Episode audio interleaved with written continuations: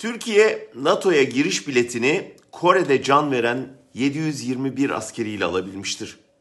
Amerika'nın gözüne girebilmek için başlatılan macerada Türkiye, Kore'ye ABD'den sonra ilk asker yollayan, ABD ve İngiltere'den sonra da en çok kayıp veren ülke oldu. NATO kapısı böyle açıldı.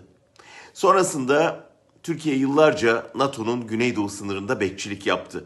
Ankara'daki hükümet ne zaman demokrasi yolundan çıkıp Batı'nın eleştirisine uğrasa bu bekçi kozunu masaya sürdü.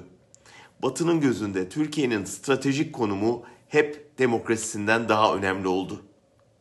Hatta birçokları 12 Eylül darbesinin arkasında da Yunanistan'ın NATO'ya dönüş vizesini koz olarak kullanmaya kalkışan hükümetin cezalandırılmasının yattığına inanır. İşbaşı yapan Kenan Evren'in ilk işi Yunanistan'ın NATO'ya dönüşüne onay vermek olmuştu. Kore Savaşı'ndan 70 yıl sonra bugün geldiğimiz noktanın aynı bekçilik görevi olduğunu görmek ne kadar hazin. Yine demokrasisi yerlerde sürünen, insan hakları sicili kötüleyen, basın özgürlüğünü yok eden Ankara, bunları eleştiren Washington'un karşısına evet demokrat değilim ama bekçiyim, bana ihtiyacınız var savıyla çıkıyor. Joe Biden'la uzun süredir beklediği görüşmesi öncesinde Erdoğan şapkasından Kabil Havaalanı'nın sorumluluğunu biz üstlenelim tavşanını çıkarıyor. Afganistan'dan çekilen ABD askerlerinin boşluğuna talip olarak Amerikan yönetiminin eleştirilerini savuşturmayı umuyor. Bu kurnaz taktik belki işe yarayabilir.